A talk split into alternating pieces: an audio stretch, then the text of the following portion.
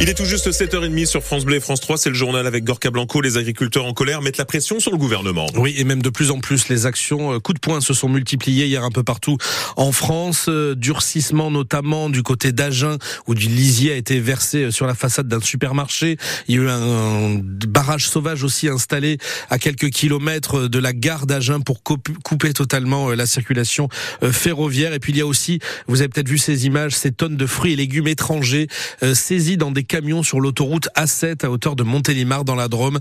Des marchandises euh, versées sur la chaussée puis en grande partie brûlées. La situation se tend sur le terrain, c'est clair, alors que l'on attend cet après-midi l'annonce des premières mesures d'urgence en faveur des agriculteurs par la voix de Gabriel Attal à l'occasion d'un déplacement du Premier ministre en Haute-Garonne.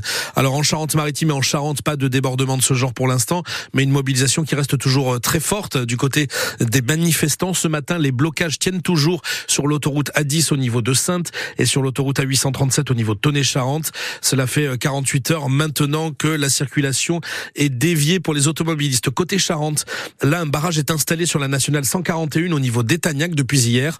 Mais les agriculteurs charentais prévoient aujourd'hui de passer au cran au-dessus, au niveau supérieur et de bloquer en plus de la RN 141 la nationale 10 à partir de 11 heures ce matin. Et ça devrait durer, c'est la promesse, jusqu'à dimanche. Durcissement attendu donc et nous en parlons en direct avec le président de la FNSE en Charente, Jean-Bernard Salah. Bonjour. Bonjour. Merci beaucoup de prendre quelques instants euh, ce matin en direct sur France Bleu La Rochelle. Euh, expliquez-nous un petit peu mardi, euh, on vous avait entendu sur notre antenne lors de l'opération Escargot qui était menée tout autour d'Angoulême. Vous disiez qu'il n'était pas question de bloquer les routes et de et de gêner par ricochet les, les festivaliers, tous les amoureux de la, la BD qui se donnent rendez-vous jusqu'à dimanche à, à Angoulême. Pourquoi finalement Jean-Bernard Salah avoir changé quelque part d'avis? Alors, on n'a pas changé d'avis. Euh, on, va, on va laisser euh, l'accès à, la bande dessinée et, et euh, on, a même rencontré hier soir les organisateurs du, festival pour pouvoir échanger avec eux. Mais néanmoins, on a quand même bah, notre base euh, vous avez vu le rassemblement qu'on a pu faire euh, autour d'Angoulême euh, mardi et que notre base nous demande de mettre la pression sur sur le gouvernement. c'est pour ça que ben, les jeunes agriculteurs et la FNSEA, FNSEA donc on, on a pris la décision du tous ensemble avec avec les troupes de d'intensifier le d'anticiper les, les pressions que qu'on qu'on avait prévu de, de, faire dans le temps. On, va essayer d'être très très concret aussi pour les, les, les usagers de la route, les automobilistes euh, du côté d'Angoulême. Comment ça va se passer en fin de matinée pour vous? Comment vous allez vous organiser euh, pour bloquer euh, cette nationale 10 Alors pour faire simple, bah, comme des tracteurs vont converger de l'ensemble des, quatre coins du département vers ce point de ralliement. Euh, vers Champigny, euh, où il y aura des ralentissements sur euh, la 141, sur la nationale 10 pour pouvoir permettre aux tracteurs d'accéder sur le site. Mmh. L'objectif, c'est de pouvoir. Ben, l'objectif, c'est de bloquer la nationale 10 en sécurité, puisque on a aussi l'objectif qu'il n'y ait pas d'incident d'incidents sur sur la route avec les euh, tout ça ça a été vu avec les autorités euh, les autorités départementales justement pour euh, pour sécuriser au maximum l'opération. Oui, et éviter des drames comme du côté de Pamiers en Ariège qu'on a tous en, mémoire mardi dernier. Voilà. Un, un, un, mot finalement sur sur ce durcissement. Vous disiez c'était une demande de la base. Qu'est-ce qui peut se passer à partir de cet après-midi et des annonces de de Gabriel Attal? Relâchement, ça, ça va s'alléger en pression si si vous trouvez que c'est satisfaisant, mais qu'est-ce qui peut se passer si du côté de la base, on, estime que c'est pas assez Est-ce que vous craignez perdre le contrôle quelque part de la base? C'est euh, c'est ben, euh, c'est euh, c'est un des dangers.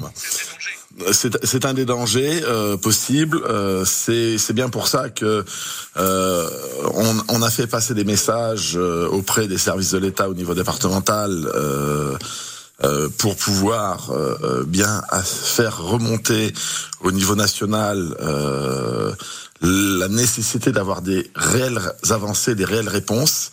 Euh, je crois que la Charente n'échappe, la demande des, agriculteurs charentais n'est pas, pas différente de celle du reste de la France. C'est euh, c'est pas des mesurettes, c'est une réelle, des réelles avancées, euh, que ça soit sur le versement des aides, que ça soit sur la surtransposition.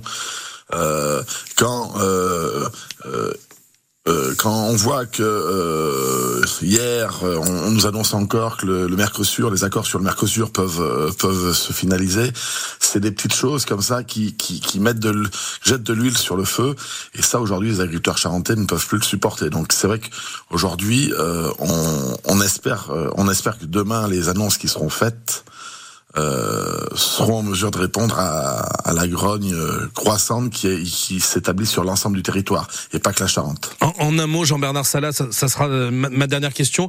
Est-ce que vous êtes inquiet en responsabilité en tant que leader syndical de la FNSEA de, de ce qui peut se passer dans les prochaines heures?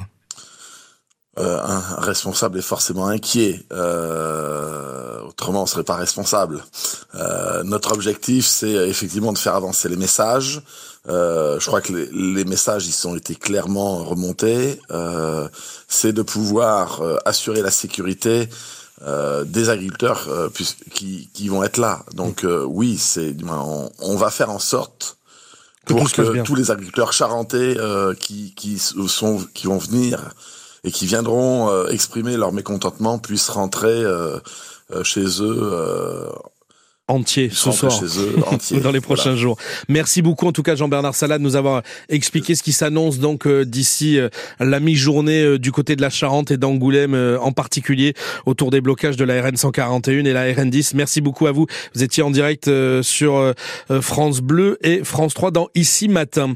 on l'a compris donc c'est du côté de Toulouse dans les en Haute-Garonne que va se jouer la suite ou pas du mouvement de colère des agriculteurs avec ces annonces euh, qu'on attend de la part de Gabriel Attal, le Premier ministre qui a consulté euh, tout au long de la semaine à Matignon les responsables syndicaux du monde agricole. Cette colère justement du monde paysan, on y revient dans quelques minutes, ce sera à partir de 8h moins le quart avec une invitée exceptionnelle ce matin sur France Bleu La Rochelle, Yael Braun-Pivet, la présidente de l'Assemblée nationale.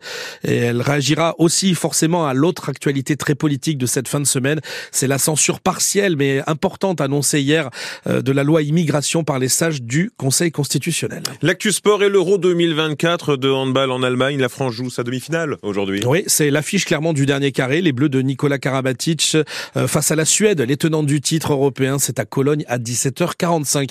En rugby, 18e journée de Pro D2 ce soir. Le SA15 se déplace à Montauban. Coup d'envoi de cette rencontre entre mal classés ce soir 19h30 à Sapiac. En top 14, le Stade Rochelet, lui, jouera demain soir 21h du côté de Toulon.